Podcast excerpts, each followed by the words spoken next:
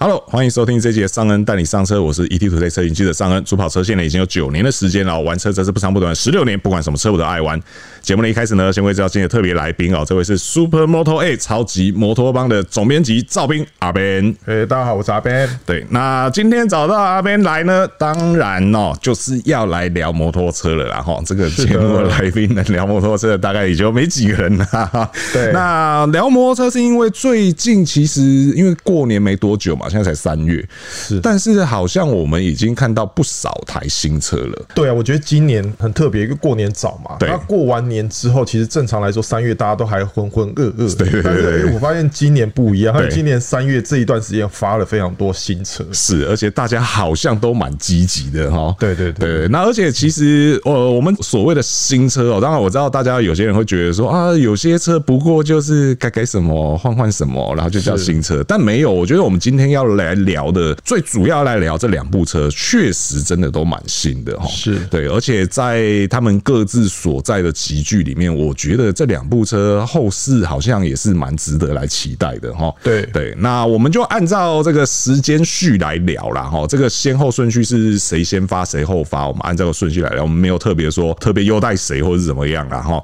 那首先第一台就是在这个二零二三台南车展上面首度现身的 PGO 水冷之王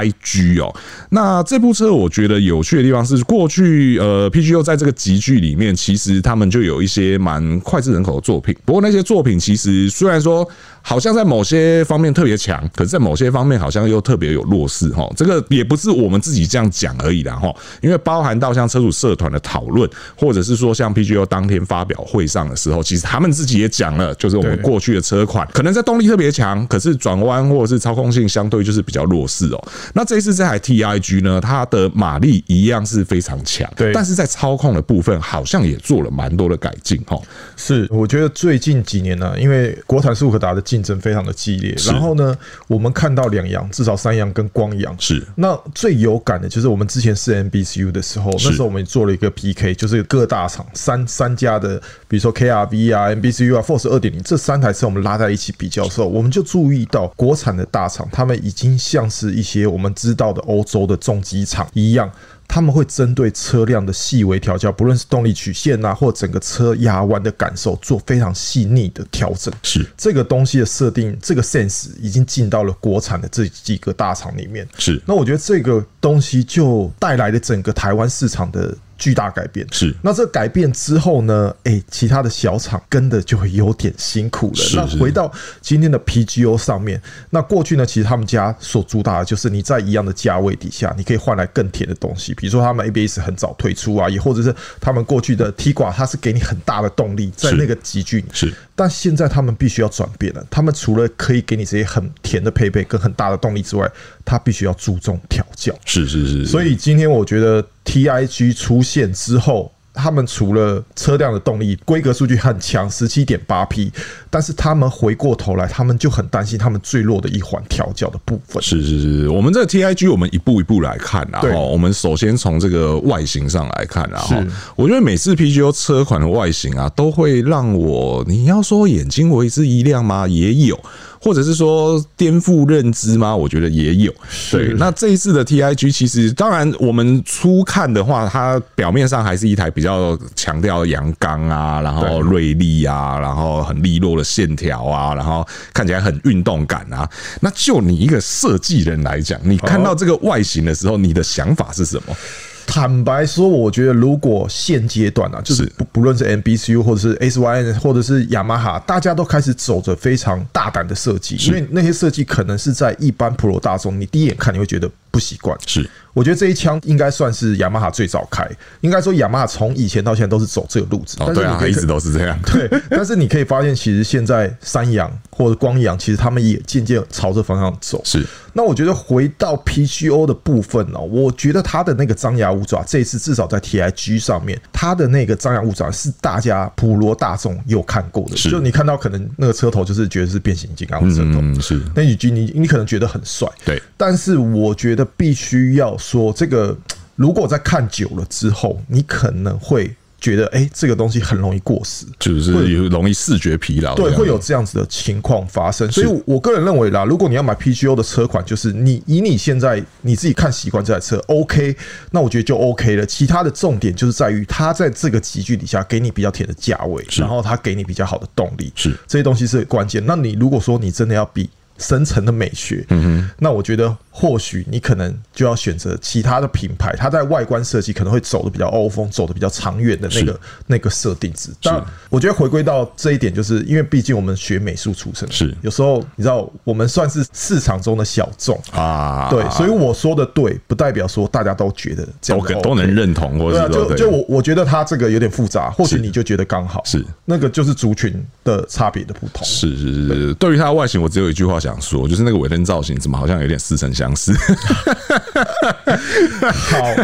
就很主流的设计，好不好？我们说可以这么说，就主流的设计，现在经常会看到的这个设定 啦。哦对对，我只能这样讲。啊对我我是觉得啦，它这个如果以 T I G 的造型来说，我我个人认为它头跟尾有点接不起来啊，这是比较可惜。因为前面其实就是有一点，就是像我讲变形金刚的感觉，但后面有点驴跑大洋，是是是是，你讲出那个关键词。然后它的车尾其实整个比例车尾又偏长， 是因为它拥有一个非常长的椅垫，然后车尾是屁股是非常长又比较低的，所以跟它整个车头好像有点组不起来的感觉。是是是，那而且因为其实可能现在也趋势也都是这样啦。虽然说它排气量是比较大，它这个排气量踩的集距，可能在其他厂可能会把它做成像就你讲的驴跑啊，或者是比较长轴的车啊，或是比较舒适设定的车，但它看起来它整体的设定好像这个尺码啊或者是骑乘的姿势都还是比较。接近在一二五到一五零这个集聚当中哦，是对，就有一点，我觉得你讲的对不起来这件事情，我觉得在这个方面我也有类似的感觉啦。嗯，对啊，对啊，所以它的外形设定差不多是这样子啦。哈，再来我们讲一些眼睛看得到的配备哦，因为你就讲说这种小厂他们就经常是好料给满嘛。对，对我觉得这次好料好像也没有让大家失望哦，好像也是满满的哦。是，我觉得主要就是他把呃五寸的 TFT 直接装在这台车上，是，啊就是这个彩色的。液晶仪表板然后对，那它除此之外，它这液晶仪表其实是可以调整，用手去拨那个仪表的角度，调到适合你的身高高度。是，那我觉得这个是过去我们在一些进口的车厂重机你才会看到的配备。是，但它现在下放到这台车上面。是是是，因为这个调整功能其实真的蛮重要的哦。就是过去我们在试乘某些车款的时候，它那个液晶角度不能调的话，最大的问题是什么？ 就是常常会发生大家讲太阳拳。啊、对对对，就是如果那个太阳角度刚好，啊，你的身高又刚好，你就会在仪表板上被太阳直接颜面直击。没错，对啊，如果不能调整的话，就是你不管怎么样都避不开这个问题。对啊，如果能调整的话，其实调整的角度多或少当然是一个，但是至少有这个选择，然后相对的你可以比较去避免掉这样的困扰啦。哈。对对啊，那除了这块彩色仪表以外，它其他的配备，我觉得真的这部车真的好像很有诚意，就是几乎你买回来不太需要再去做其他的改装或者什么的哈。像它还有这个。呃，免钥匙系统嘛，对，而且我还是要再次强调哦，这个免钥匙系统是真正的免钥匙系统，对对对对对，不像是有些你讲讲谁谁是假的，对对,對，就是比我们讲一个最简单的啦。嗯为什么我每次都要强调真正的免钥匙系统这件事情？是所谓的免钥匙，并不是你把钥匙变成另外一种形式，然后这就叫做免钥啊匙。对，比如说我们钥匙是 G A，然后你把它变成一张卡片，那个不叫做免钥啊匙。所谓免钥匙 Key。历史这件事情，L E S S 的意思是什么？是你不需要用它，对你不用掏出来，嗯对你不需要掏出来，你直接走到车子旁边就能操作嘛，对不对？啊，有些品牌就还要刷卡什么，有的没啊，刷卡的位置又每台车有点不太 一样。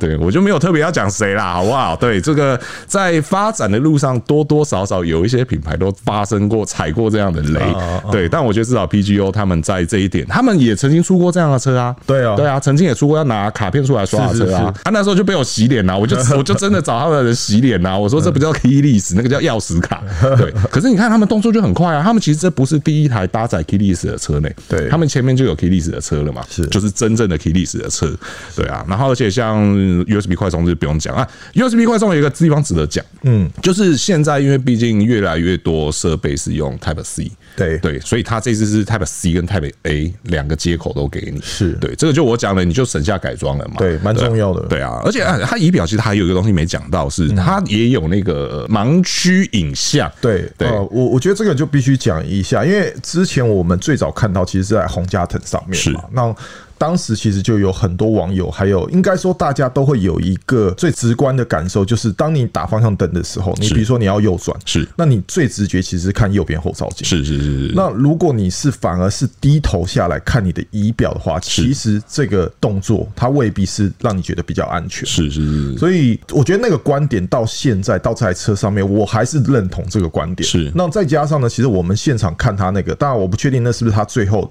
最终的 demo 样式啦。是它中间显示的其实是你车尾的行车记录器。对对对对，然后对再来就是呢，它为了贴心哦，它把你的时速依然保持在那个仪表上面显示，所以它就把你那个后面车尾行车记录器画面切掉了一半，而且刚好在右边。诶如果你现在要右转，你打了右边之后，它车尾的那个行车记录器不够广就算了，它是右边还遮住。是所以总而言之，就是虽然它装这个功能，但嗯是好不好用、实不实用、安不安全，那是另外一回事。 OK，还是要真正的用过了才会比较理解啦。是的齁不过还是提醒大家了哈，就是转弯这件事情，或者说路边起步这件事情，除了看后照镜以外，其实转头这个动作也是蛮重要的哦，因为后照镜再怎么样，它一定都有盲区死角。这也是为什么哦洪家腾跟 PGO 都想要推出类似的功能，就是像之前这个洪家腾的前 CEO 就曾经出来解释过嘛，他就曾经讲过说，哦，这个东西它并不是所谓的盲点侦测，不是所谓的 BSM 哦，它是这个盲区影像哦，就是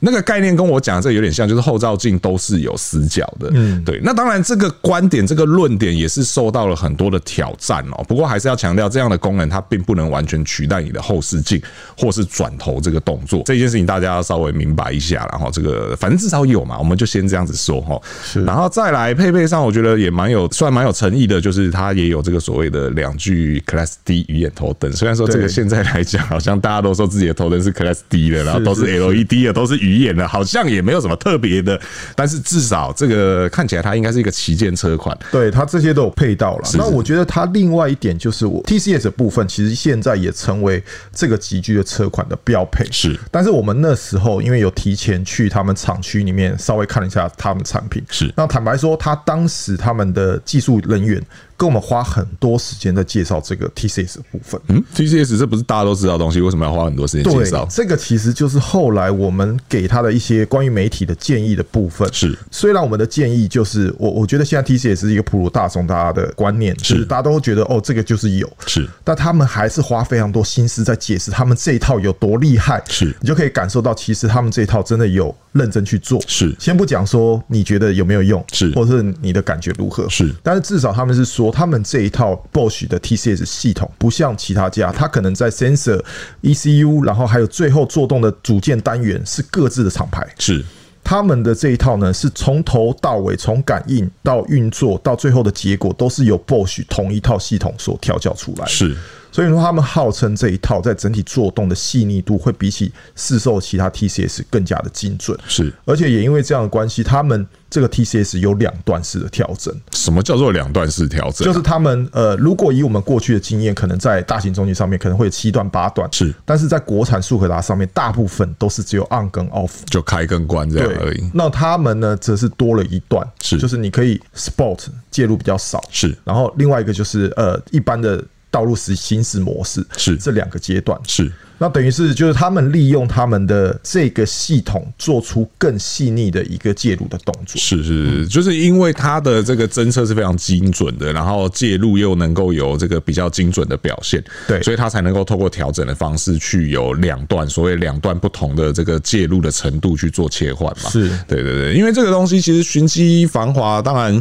我们简单解释的话，就是 ABS 是刹车防止刹车打滑的啊对，RTCS 是防止加速打滑的，啊，两个做动的方式都有点不太一样。ABS 的话就是靠刹车去控制，啊，TCS 的话就是靠调整引擎的出力，或者说在电车上面就是调整马达出力去控制。简单讲都是这个样子，但其实在油车上面要做 TCS，确实它的技术门槛相对是比较高一些的。是对对对，因为马达你要去控制它快或慢是相对容易的事情，可是引擎你要控制它转速高或低，然后这个出力的程度，这个其实在技术上来讲是相对比较难做到的。对，那为什么要有两段切换？是因为当然正常人骑车的情况下都不希望你的后轮出现打滑的状态，或者说就是正常人在发生打滑的时候，正常人可能相对比较不会那么容易去应付，哦，比较容易出现危险的状况，所以大部分的 TCS 不能调整的都是尽可能的希望你的前后轮不要出现速差，对。可是对于有些就是所谓比较进阶玩家的话，其实有的时候些许的后轮滑移这件事情是需要的，而且是可以从中取得乐趣的，所以才有些品牌会需要去做出这样的差异，然后是对这个就是你，我觉得也回到你前面讲的，就是在调教这件事情上面，或许大厂现在还没做到这一边，但是 PGO 它已经先设想到了，先往这个方向去了。对，但我我觉得我回到一开始，我们我后来我听完他那个，我给他的建议就是嘿，我觉得他能够呃利用 TCS 这边着墨更深是好事，是但是回归到产品的面向，我觉得很多东西可能会大于 TCS 的重要度。哦，例如比如说椅垫的长度、前面的置物空间，或者是椅垫下面的置物空间，是这些生活上面的应用。毕竟在这个集聚里面，你说你给他一个七段八段的 TCS，是坦白说，对消费者来说真的差距不大。是那与其这样，还不如给他一个很大的车厢。是那我觉得像他这一次赛车，让我觉得比较明显的败笔就是他的椅垫非常长，可以我觉得双三贴应该都没有问题。 是是是违规的哈，是违规对，的，但 是很它的长，对，对尺寸非常大。对但是呢，车厢你一打开，是椅垫一掀起来，嗯哇，就真的，对 就嗯，那天大家反应都是一样，一掀开嗯，对，它下面的空间真的争取的非常小，是深度不够，是长度也不够。是然后再来就是我们看到它的电瓶，是其实还是在传统车常见的位置，在是车尾的部分。是那如果这台车呢，未来要强调它的运动性能的话，想必它的悬吊调整就要非常花功夫，因为它的是车重被拉到车尾去。是是是，是，但悬吊调整这部分好像他们有特别讲了，说就是这一次的 TIG 操控上好像有一些亮点，是不是在这个操控的部分？是这个，哎、这个我就觉得比较可惜的点就是他，他预先让一些媒体去参与，就是先先看这个产品，但是是因为我刚刚手断掉啊所以你没骑到所以所以我 OK 没有骑到，其实是 OK 可以骑的。 OK 那我我个人其实也蛮期待，希望他们可以透过这台车来扳平他们过去给别人的印象、啊，是因为之前的 T 挂就是会跑嘛，是但是进到三道就是很抱歉，它的是协调性，你要跟雅马哈要跟三洋光阳比，可能是就是有落差。 OK，他们自己当然很有信心这样讲，但是我们自己实际还是要骑一看到底这台车如何是才知道。但我我个人认为，如果以呃轮圈尺寸就是来判断这台车好不好骑的话，我个人是非常喜欢十二寸的是操控感觉，是因为我觉得十三寸当然它路感比较清晰，但是它整个大轮径的感觉其实还是会明显让你察觉到它那个灵活度，在市区还有刁钻的小弯的时候，你不会觉得它有十二寸这么灵活。是是那它是这一次呢，车身呃做的比较偏大，但是它的轮圈做十二寸。是其实我我我蛮期待这个十七多匹的动力配上十二寸，在跑山的之后所产生出来的骑乘感觉会是如何？是因为，而且毕竟十二寸在性能胎的选择上面，相对会来的丰富一些嘛是。对对对。对然后，另外为什么我会说操控的部分，它我们会对它有所期待，是因为原厂这次也特别讲说，它的最大倾角好像是来到四十度。啊，对这对个对蛮重要。对对对对，但是因为这个东西也不能只看数据嘛，你如果说能达到四十度，可是实际上你真的达到可能三十八度、三十九度的时候，就会给你那种不安定的感觉的话，那空有这个四十度也是没有用的啦哈。对啊，那最后就要来讲到这个动力的部分了哈，我觉得也这也是 PGO 一直以来最大的卖点啊，大概也是我们相对可能。不太需要去担心它实际表现的地方啦。哈对，就是因为它这次的动力是搭载这个，他说是新的引擎嘛，然后是一百六十九 CC 的水冷式引擎嘛，是然后最大马力是来到十七点八匹，对，这个其实是一个蛮大的动力。对对，那你怎么看这个动力？虽然你没有骑到， 但是你怎么看这个动力？ 我我觉得如果是在别家，比如说雅马哈好了，你是听到它标榜这些动力的话，你会觉得很惊讶，想说哇，雅马哈什么时候变成动力起家了？但是在 PGO 上面是其实不意外，是所以当时我看到这个哦，他们标榜十七点八 P 的时候，我我并不觉得有什么特别。当是然，如果你拉出规格来看，确实哦，它的动力已经呃来到应该说跟 KRV 相同的等级，但 KRV 的排气量是比它大的，是，所以你就知道其实它在这个等级里面真的算是动力最大，然后它整个马力重量比是最最轻的，就是在一样的动力带马力，它的比重是最漂亮的。是嗯那我觉得就回归到我一开始所讲的，虽然它的数据很漂亮，是但回归到最终调教动力的输出，是因为之前我们在 PGO 车上常常会有感受到那个双凸轮轴引擎在低转很没力，是在高转突然又有力的那个感觉，是那个坦白讲，那个我就会让我想到我的 SR 了。啊，OK， 因为卡瓦萨基的痛哎啊，就是它的低转非常非常美丽，是你必须要拉到可能八九千转，它好像车子才突然醒来是是的那个感觉是。那我们从来没有想到这种并列四缸的这种引擎特性，竟然会在这种小车上面出 现，那就是过去 PGO 给我们的印象。是所以我现在就是会担心说，好，你今天给我十七点八匹。那我很想要了解，到底这个动力曲线最终结果会是如何？ 是是是，就是到底什么情况下我才能够真正发挥出这十七点八匹的马力？然后，对因为他说这个十七点八匹的马力是在八千转的时候输出，对但如果对于苏克达稍微有点概念的朋友就会知道，其实八千转这个可能已经是你要到中尾数之后，对才会到达的转速哈。所以说，传动怎么调教，这个真的是一个蛮大的学问了哈。因为过去我们在 PGO 很多车款上面，就像 Ben 讲的嘛，虽然说他账面给我这么多数字，可是你就觉得这个这个传动好像不太想把这个马力给我，对，那个传动都是还是比较偏保守。但是这个这也不全然是 PGO 的问题，是因为现在太多所谓的环保法规的因素，对所以其实我觉得各家都确实对于转速这件事情都没有过去来的这么的大方，对他都会尽可能让它维持是在一个低转速省油的区间去运作。那到底 TIG 会怎么调？我觉得就真的得要到实车我们接触到骑过之对，后才骑会了晓之得。后才知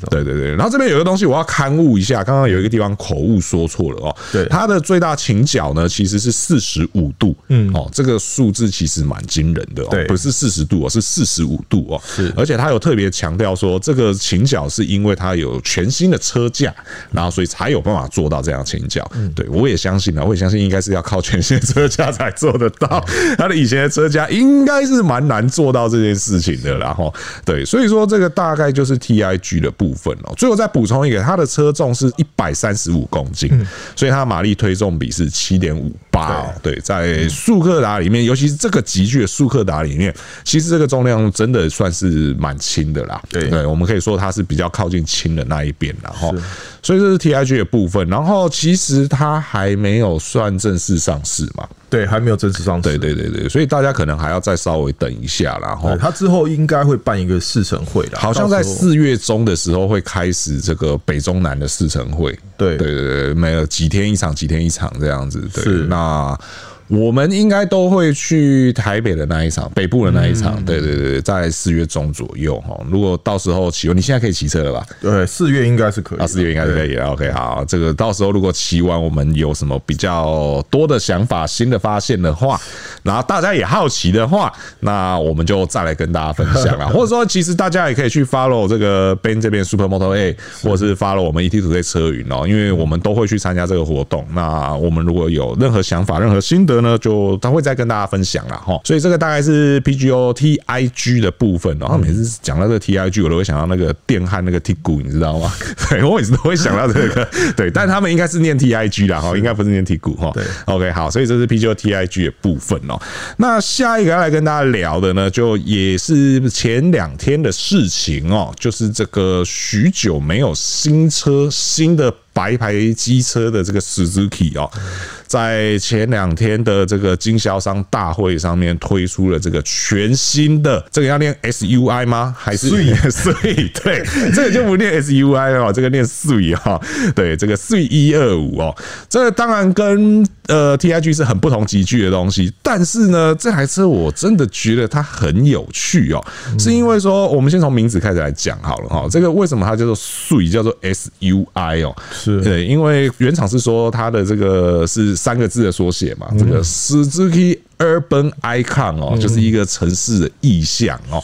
那毕竟是日系品牌嘛，当然他们也就强调了一些所谓的日式元素在里面。对对，一开始我想说，嗯那是到底日式在哪里？后来他们说，哦，这个其实有一点从 K 卡，我不知道大家知不知道日本的这个所谓轻自动车哦，这个排气量是六百多 CC 的这种小车，然后挂的会是黄底黑字的牌哦。我们去日本玩的话，通常都会看到啦。啊，K 卡这个东西大概全世界也算是日本独有啦，因为它这个东西好像一直也都没有外销，对，所以说它是说以这个 K 卡方正外形哦来做一个设定哦。那为什么他们就要特别讲说是以这个很接地气的名字？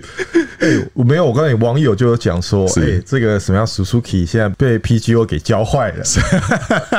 因为会这样子用接地气的名字，其是实就是真的是 PGO 是最厉害的，是是是对啊是。那 Suzuki 现在也也用这招，但我自己看到的是，他们想要利用这台车再更贴近于市场一些，因为坦白说，它就是一台国民车，但是它是走着比较有风格的国民车，是，所以它可能就是让经销商能够很轻松的打入这个族群，是那在沟通上面也比较轻松。比是如说，你看像雅马哈的讴歌， 是是不是？你看那个名字，我们连去上节目，主持人会英文，英文好的都问我说这要怎么念？到底怎么念？对那你在想那些经销商到底要怎么怎么跟客人沟通？是是所以就是台湾就产出产出一个叫讴歌，是是所以大家就叫他讴歌，是是是，所以，与其这样，你还不如直接给他一 个税，就是就是比较好。爽狗啦啦嘞，对啊然后大家不用在那边纠结它到底怎么念这样子，其实也就有点像那个，我觉得雅马哈永远都是一个在命名上面一个很好的教材，对对就好比说 Surgeons X，我这样子讲，有谁知道它是什么车吗？对对，但我一讲近战，我一讲天鹅，大家都知道那是什么，呃是对是对对，所以说取名的这个学问真的是挺重要的哦。然后再来是它这个外形设定上面，我觉得真的也是蛮大胆的，因为当然 Suzuki 之前，比如说你说像呃 Switch 啊、NES 啊这种都是比较我们所熟知的对外形设定，我们对它不会有任何的纠结或者觉得是嗯不理解的地方。那像 Saluto 也是一样、s a l u t o 就是那种呃古典啊，类似对复古车风格的东西，是，但是这次税我真的不知道怎么定义它呢？你对它的外形怎么看？其实哦我们私底下有问一下他们开发的人员，是他们在现场的时候，我们还不知道这一趴的时候，我们就有自己的观点来解读它啦。我我个人认为，它有点像是欧洲的蓝美达。其实它那个方正的车头，还有它前面那个车鼻子，还有整个车尾的感觉，是很有蓝美达的那个味道。当然，它中间的那一排灯，还有那个方灯的感觉，会让我想到你刚才讲的那个 K 卡的感觉。是因为它车尾部分也是，它的那个中间的双灯，还有车尾那双灯，看起来就有点像是 Suzuki 的 Jimny 那一种露营的风格的那种方正感觉。嗯所以它结合了一点欧风的车头，再加上了那个 K 卡融合出今天这台车。那就回到我刚才讲说，我们私底下去了解，他们是说他们这台车的整体样貌参考的是大概好像在二零一八还二零一七那个时间点，其实 Suzuki 在海外有推出一台概念车。哦，那那台概念车的那个 model，他们是完全是直接复刻那个那个版本，然后 OK 利用那个版本的造型套到今天的这个车架上面，是就出现了现在这台 s u 是是是，而且它在配色上，我觉得相对来讲也是大胆的。然后，对像它那个那个叫什么什么菊啊，糖糖什么糖菊果啊，糖翻果糖菊吧方方方糖糖菊方糖菊。翻面的翻翻翻糖菊，然后糖果的糖，不是那个方糖，不是你加咖啡里面那个方糖啊，然后对，是翻糖菊翻糖，对，但这个颜色好像是说，据说是限量的哈，是但我觉得有点可惜啦，这个颜色这么抢眼的颜色，然后结果做一个限量，我倒觉得它有机会。如果今天五种颜色里面让你挑，你会挑哪个颜色？我选奶 茶色，你选奶茶色，对啊我我是真的蛮想挑那个橘色的。虽然说虽然说我的车从以前到现在大部分都是黑色，是对啊，橘色对我来讲上有一点小危险，就是呃，对，就是我的命格可能不太适合骑那种颜色的车，但我只能说现场看到，我真的觉得是蛮亮眼的啦，是对，那让人眼睛为之一亮。而且虽然它是一台平价车，可是我觉得它在配色上还有另外一个值得我们去讲的地方是，通常这种平价车，它为了要压低成本嘛，或者是降低它生产的复杂度，其实除了车壳颜色会有不一样以外，大概其他东西不太会再有什么变化了。对但是它的椅垫颜色其实是会随着你车色不同而有改变的。是对，它有黑色跟这个非常经典的棕色哦。对对，所以其实虽然说它是要来打这个平价市场的，但是在外形上面，我觉得没有太多的妥协啦。对对，可是，在其他地方好像有一些妥协。哦，这个对我就很明显的，比对如说它像它前面的那个 USB 孔，是对啊，因为它虽然把 USB 拔掉了，但是你可以看到它那边那个模具的开留口孔 还在，对所以就表示说他们在出厂前有在纠结说到底要装还是不装。是是是，那呃，据我们问官方人员啊，他们是说他们尽量以压低成本为重要。是那这台车呢，他们就设定就像这个名字“睡”一样是，它就是普罗大众什么妈妈买菜车啊都可以使用，他们不一定需要充手机，是是是。那是他们的考量。是是是，然后仪表板的部分也是相当的简单嘛。 我们刚刚 T I G 是什么？五寸彩色 T F T，对，然后这个是什么？令人怀念的两两指针加这个翻转式的这个里程表，对，是而且也没有小里程的功能，对不对？对，而且呢，它整台车呢，唯独后面的刹车灯是 LED 灯，是其他灯所有都是卤素灯泡。是是是是，是，这个在确实有些事情还是要有所取舍啦哈。对啊，虽然说我们刚刚一直讲说这个是面向普罗大众，但是有一个一直没讲到是价钱嘛，对不对对？我们我觉得我们可以先从价钱来讲一下哈，因为他开出的这个建议售价是这个七万啊，对哈，你怎么看这个价位啊？因为他又说是要打普罗大众，但是开七万好像，当然在他们家来讲是一个低的价钱没有错，是可是在这个市场上，你觉得这机会大吗？其实我我我不知道，因为我看到这台车，其实坦白说我，我蛮喜欢的。是因为如果你说你要买一台玩乐车是来好改的话，那你可能你要选择的，如我想到的啦，可能 BWS。是那那样子的等级，可能你就轻松要上到八万对一个价位了。对但是他现在给你这七万，而且这个七万其实他们据他们官方所说了，他们有一个五千块的一个购车金，是所以应该你买到大概是在六万五左右的的金额左右。当然，他们自己在现场的的宣传是说，你扣掉什么什么太旧补助。会来到五万六千多，但是以正常来说，你现在要去订那台车，然后没有那些太旧补助，没有要报废的车辆的话，大概会买到六万多左右。是那以现在市场大家的行情铺开来看，你要买一台具有风格的车款，在六万多其实是很难的。是那当然，你先不看它拔掉这么多东西 啦。那我我我自己会觉得啦，如果你要我花八万块买一台车，爆改成什么露营风，那我宁可选择这六万五，啊剩下的钱让我去爆改一些价值啊等等的东西。 OK 所以我我认为至少它现在这台车发出来的这个价格。呃，在市场上面的面向，大家都是觉得它是便宜，是是是，而且对你来讲，除了这个所谓的面向普罗大众以外，你也觉得它是一台所谓的很好的改装的素材车这样。对对它因为它有一个非常独特的外形，所以你在这个外形之上去做一些改装的话来讲，会是一个蛮适合的选择这样。是因为因为我觉得现在就是像三洋的 f o m i c a 是它也点燃了这种传啊传、统，比如说你本来应该是商务车，对对对对对那对，那你你再重新包装之后，哎、它可以卖给露营的人，对对对，可以卖给文青的人。像我们公司在中山那边，是哎、我们那边很常见到蜂蜜卡、哦所以你就知道其实它的这一步走的是是正确的。 OK 那也因为这样的关系，我觉得各个品牌都会看到他们的成功，然后以此为借鉴。那我觉得今天这个税就是有一点这个意味的感觉。是是是是，那它的动力的部分其实好像就真的也 就是那样 子，突然那我间们就词没有，穷。我们就不要讨论同一个部分。 我简单讲啦，就是你现在在 Suzuki 其他车款上面所看到的那个一二五 CC 的是 SEP，对对对对对对对，就是一模一样的东是是西是啊是。有啦，有个地方值得提啦哈，就是它还是有预留了那个采发机构的这啊个位置哈，是预留这个位置哈啊，里面的当然相关一些组件是没有的啦，但是它你可以蛮容易的就去买到那些材料，然后把这个采发机构给装上去了哈。这个采发机构当然我相信很多人就是都觉得说啊，都已经是电喷车了，要采发干嘛哈？齁小弟我刚好就是这个旧款 Suzuki 机车的车主然后这个部车到目前都还在骑，我骑的是旧的五骑的 GSR 然后。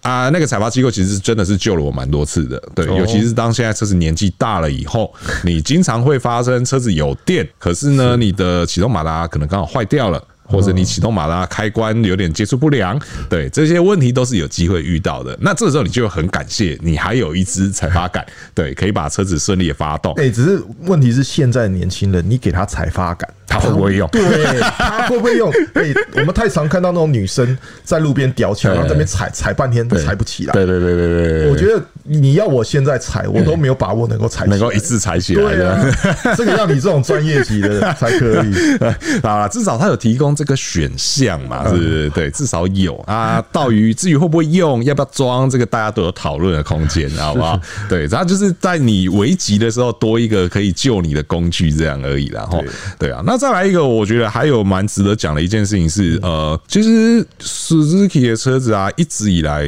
都有呃一个地方我觉得是好的，但是相对来讲，另外一面是不好的。对，好的这一面就是，其实 Suzuki 蛮早就是几乎大部分的车子都是后双避震。对对，这部车即便是为了要打平价牌、打低价牌，但是它后面也还是双避震的设定。对对，也还是两只避震器嘛。那但是另外一个要讲就是， 所以就是死都不出十二寸车， 永远都是十寸车。当然，在这个集聚里面，十寸是好事，没有错是。对对对，只是其他车到底要不要来个十二寸，大家讲很久，你知道吗但？但我觉得啦，因为这台车它走的是有一种视觉系的对。我我先不讲说它打平民车款怎么样，但是至少以我们设计人来看，如果我要改一个露营车，我可能反而会喜欢尺寸，是是是，因为它可以改一个胖胖台。对对对对对那它就很有露营的风格。那如果你说十二寸、十三寸，其实它就很难找到那样子的轮胎，或者是它改起来的味道就有点跑掉。是是是，是没有。当然，我也不是说要他在这台车上面做十二寸啊，我是说十一到底有没有要出十二寸的 车？哎你我不要这样，它有出车你就很开心了。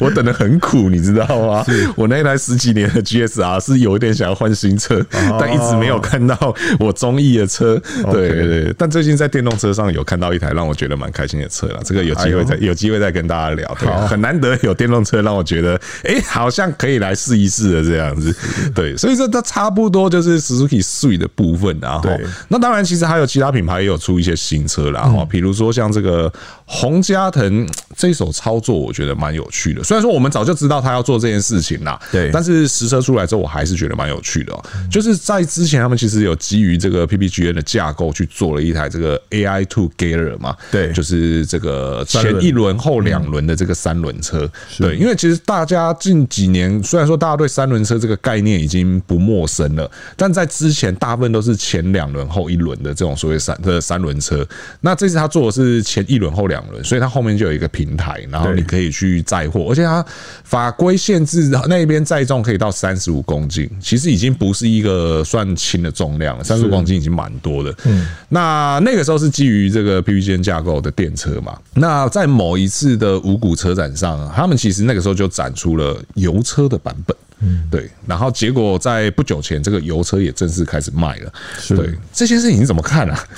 我觉得哦，呃，一开始它电车的版本出来的时候，我记得那时候第一时间，呃，我我就拍一个这个短影片，我就有在讲说，电动车现在至少啦，我觉得 PPGN 上面，你在两颗电池底下，是你的续航力，以我们这种油车人的骑法，是大概四十公里。是是是是，那你想到三个轮圈，然后它的车重变重，然后呢，它的接地面积变大之后，你的续航力会变多少？是所以这就回归到好使用者到底是谁？对如果今天你是一个送货员。你有我们这样子的骑的方式上上下班通勤，因为有时候代步我也不一定会一拜骑啦，是我都可能才四十公里，是送货员要一拜骑，再加上这个三个轮子，